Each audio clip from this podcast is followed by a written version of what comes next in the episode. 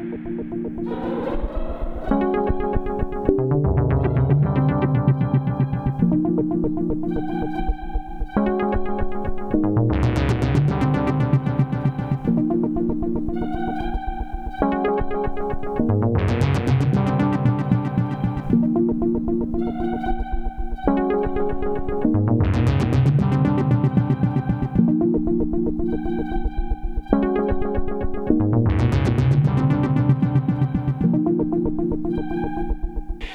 Fange an mit der Notwendigkeit.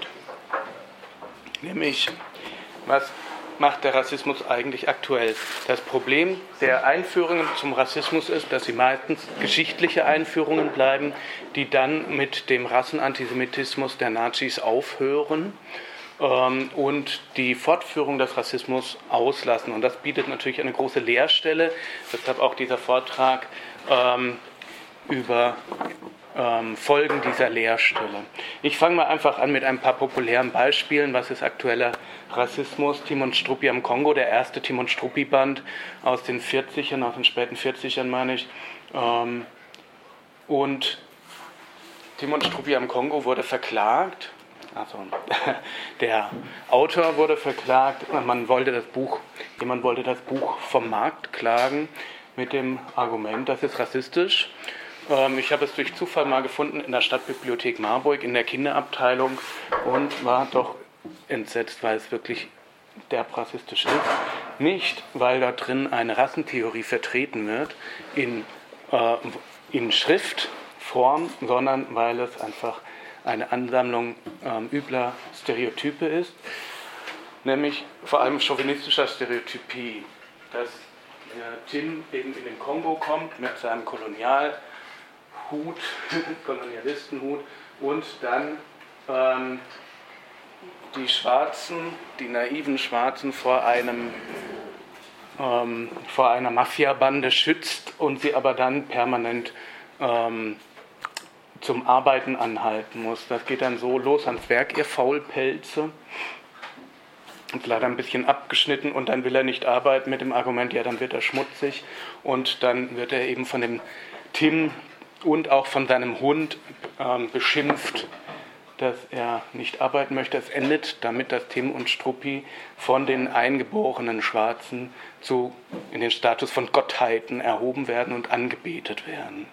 Sie werden auf einen Stuhl ähm, gestellt. Ne, der, ähm, Struppi sitzt da oben auf seinem Stuhl und wird verehrt von den Leuten. Das ist so eine ganz typische Projektion von Weißen, ähm, den Schwarzen irgendwie zu helfen, sie durch kräftige Schimpf Tiraden auch zum Arbeiten anzuhalten und dann am Ende dafür noch ähm, verehrt zu werden. Ich würde darum bitten, das Rauchen zu unterlassen. Das geht leider nicht hier zu sprechen und ähm, die Luft steht. Tut mir leid. Also der Richter allerdings, der diesen Fall verhandeln sollte, sagte, nein, das kann ja gar kein Rassismus sein, weil der Autor Hergé nicht zum Rastenhass aufstacheln wollte. Seine Darstellung spiegele, äh, spiegele seine Darstellung die der Afrikaner in der damaligen Zeit wieder. Ja, genau darum geht es ja. Ja, also es herrscht offenbar auch eine juristische Unklarheit darüber, was ist Rassismus.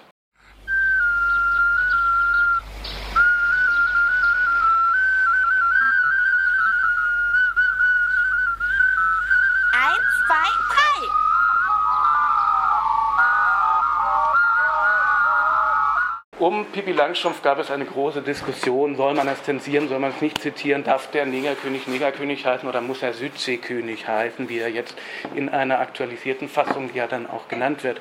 Das geht meines Erachtens ein bisschen auch an der Reichweite vorbei. Natürlich ist das möglich, Kinderbücher zu aktualisieren. Es wird permanent gemacht. Die ganzen Walt Disney-Geschichten sind äh, Umarbeitung und Aktualisierung von Gebrüdern Grimm.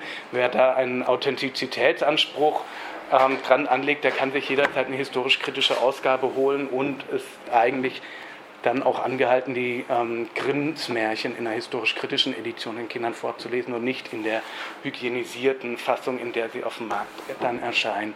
Also das Argument, dass man Kinderbücher nicht verändern sollen darf, nicht modernisieren darf, das ist ein ähm, falscher Authentizitätsfetisch. Natürlich kann und darf man Kinderbücher umschreiben, aktualisieren und ähm, auch kritische oder kommentierte Editionen herausbringen.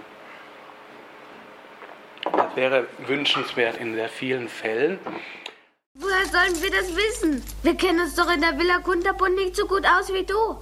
Dein Vater muss sehr reich sein, wenn er dir so viele Goldstücke schenken kann. Er ist ja auch Negerkönig. Bei Pippi Langstrumpf ging es nicht nur um den Negerkönig, meines Erachtens. Ich, hatte, ich habe das Werk dann gelesen und es wurde komischerweise nicht thematisiert, diese Passagen, als sie eben schwärmt, ähm, davon in die Südsee zu gehen und dort Prinzessin zu sein. Ich werde einen eigenen Neger haben, der mir jeden Morgen den ganzen Körper mit Schuhcreme putzt. Zitat Ende. Das ist ihre Fantasie und es ist sehr eindeutig auch eine ganz klassische ähm, Fantasie der Sklaverei, eine fetischistische Fantasie. Sie will ihren eigenen Neger haben, der ist dann austauschbar und ihr Besitz. Oder sie sagt, nette Bude das über ihre eigene Villa, keine Flöhe und in jeder Hinsicht angenehm. Und das ist vielleicht mehr, als man von den Negerlehmhütten sagen kann, wo ich von jetzt ab wohnen werde. Von unten blickte ihm eine schwarze Gestalt entgegen. Die schwarze Gestalt hatte weiße Augen und trug einen Schlüsselbund in der Hand. Ein Schlüsselbund, an dem 13 Schlüssel hingen. Daran erkannte das kleine Gespenst, dass die schwarze Gestalt in der Tiefe seines eigenen Spiegelbild war. Hoch, wie ich aussehe, rief ich bin ja ganz schwarz geworden, von oben bis unten schwarz. Das einzig Weiße an mir sind die Augen. Sie leuchten so grell, das ist richtig zu fürchten. Ich bekomme gleich vor mir selber Angst. Noch immer brummte dem kleinen Gespenst der Kopf. Ich fühlte sich schrecklich elend und mitgenommen. Ich möchte bloß wissen, warum ich schwarz geworden bin, fragte es sich. Das kleine Gespenst warf seinem Spiegelbild einen giftigen Blick zu. Schrecklich, mir vorzustellen, dass ich mein ganzes weiteres Leben als schwarzes Scheusal verbringen soll.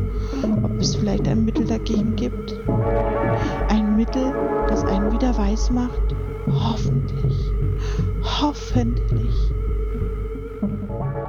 Wenn wir das Ganze jetzt lesen aus der Perspektive eines schwarzen Kindes, das sich in einer weißen Gesellschaft seine Gedanken macht, das eine oder andere Mal ähm, Kommentare zu seiner Hautfarbe erntet und man sich generell vergegenwärtigt, was für eine Rolle in der deutschen Ikonografie die rollenden weißen Augen, die furchtbaren weißen Augen ähm, des Schwarzen spielen, wie oft sie wiederkehren, ähm, dann ist es schwer hier zu überlesen, dass es hier dem Autor zumindest unbewusst auch um irgendeine instrumentalisierte Anwendung von rassistischer Stereotypie ging. Unbewusst, wie gesagt, er wusste nichts davon, sehr sicher. Es ist ja auch eine nette Geschichte, aber man lese sie mal aus der Perspektive eines schwarzen Kindes. Warum ist das so problematisch mit dem Rassismus?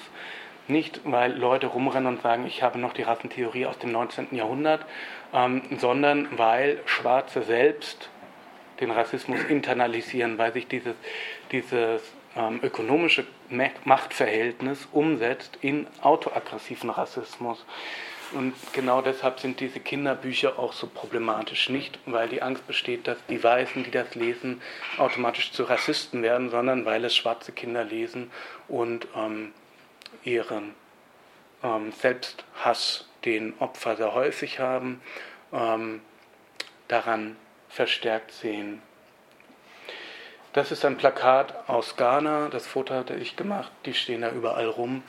Ähm, eine Werbung für ein Kosmetikprodukt, The Science of an Ultimate Skin, die Wissenschaft einer perfekten Haut und das, die eigentliche Wirkung, um die es hier geht, ist Clarifying.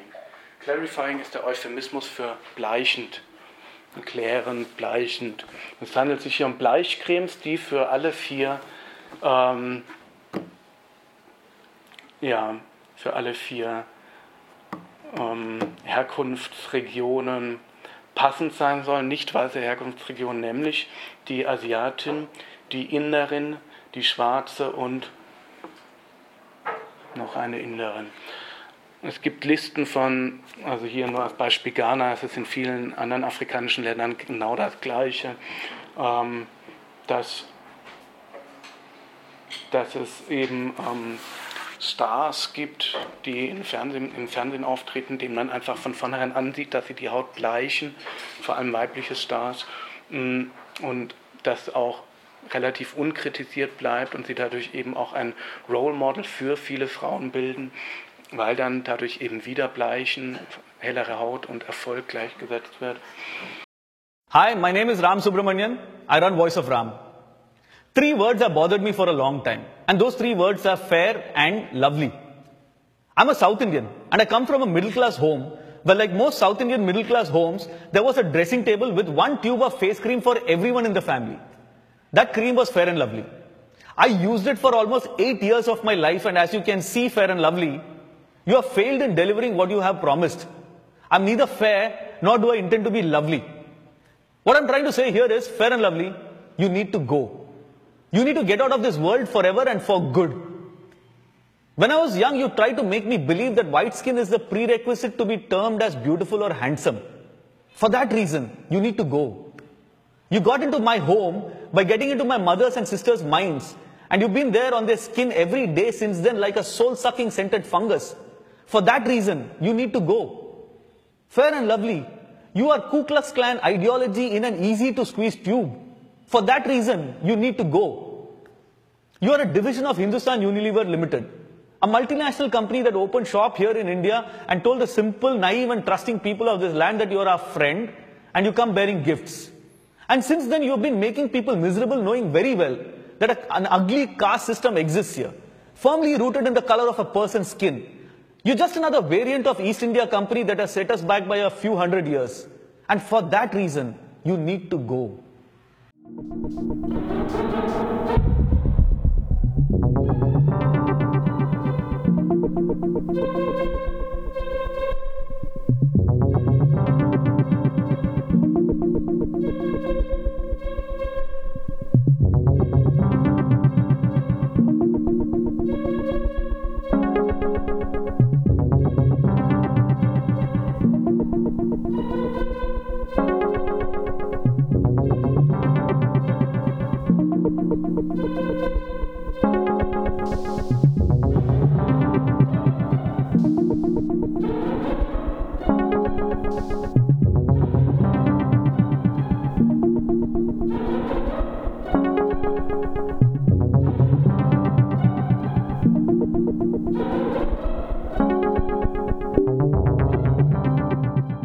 But outside university circles, there's an army of fools. What is important is not to educate them, but to teach the Negro not to be the slave of their own archetypes. Also es geht Fanon schon um die Emanzipation der Schwarzen von ihren eigenen Archetypen. Was er hier falsch schließt, dass es außerhalb der Universitäten diese Ressentiments verortet. Die sind natürlich in den Universitäten genauso verbreitet. Nur drei Schlaglichter, Claude Lévi-Strauss, Rassismusbegriff, katastrophal, Rasse und Geschichte, kann man sich mal durchlesen. Eine Auftragsarbeit für die UNESCO wird bis heute zitiert. Ähm, er erklärt den Rassismus simpel als Ethnozentrismus, das sei eben die Abneigung von Kulturen untereinander und macht ein paar saloppe Schlüsse daraus. Ähm, denn ein Barbar ist ja vor allem derjenige, der an die Barbarei glaubt, wird häufig zitiert.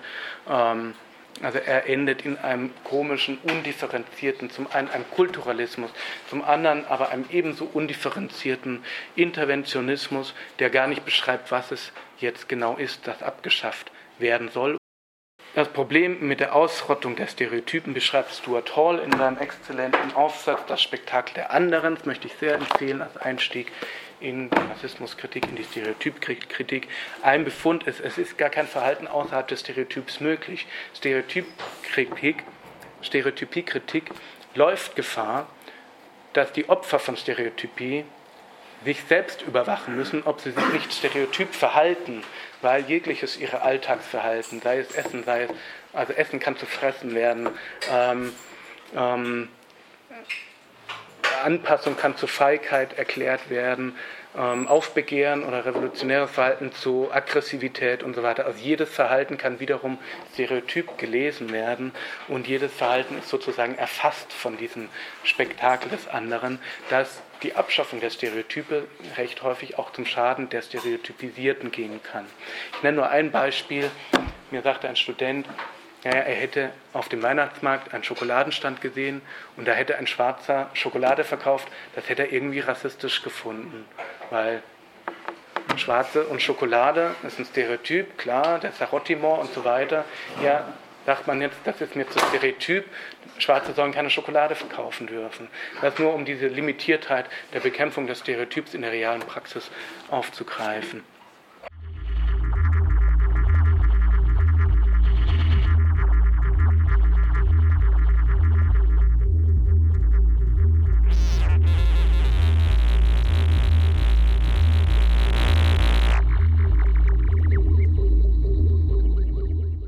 Critical Whiteness entsteht aus sehr sinnvollen Stereotypiekritiken heraus, die sich noch nicht Critical Whiteness nennen, also aus der Bürgerrechtsbewegung heraus.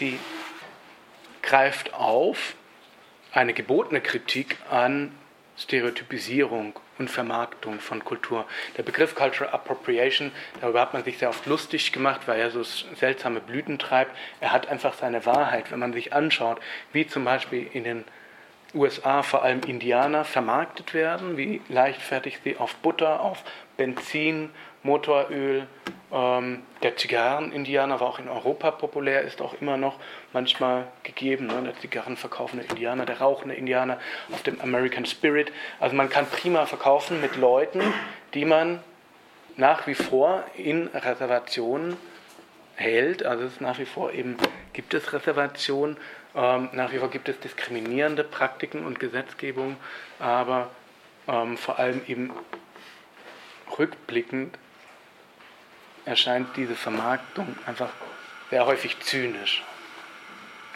Es ist nicht alles Quatsch, was da geschrieben wurde. Was man aber hat, ist natürlich die Identitätspolitik, ähm, in der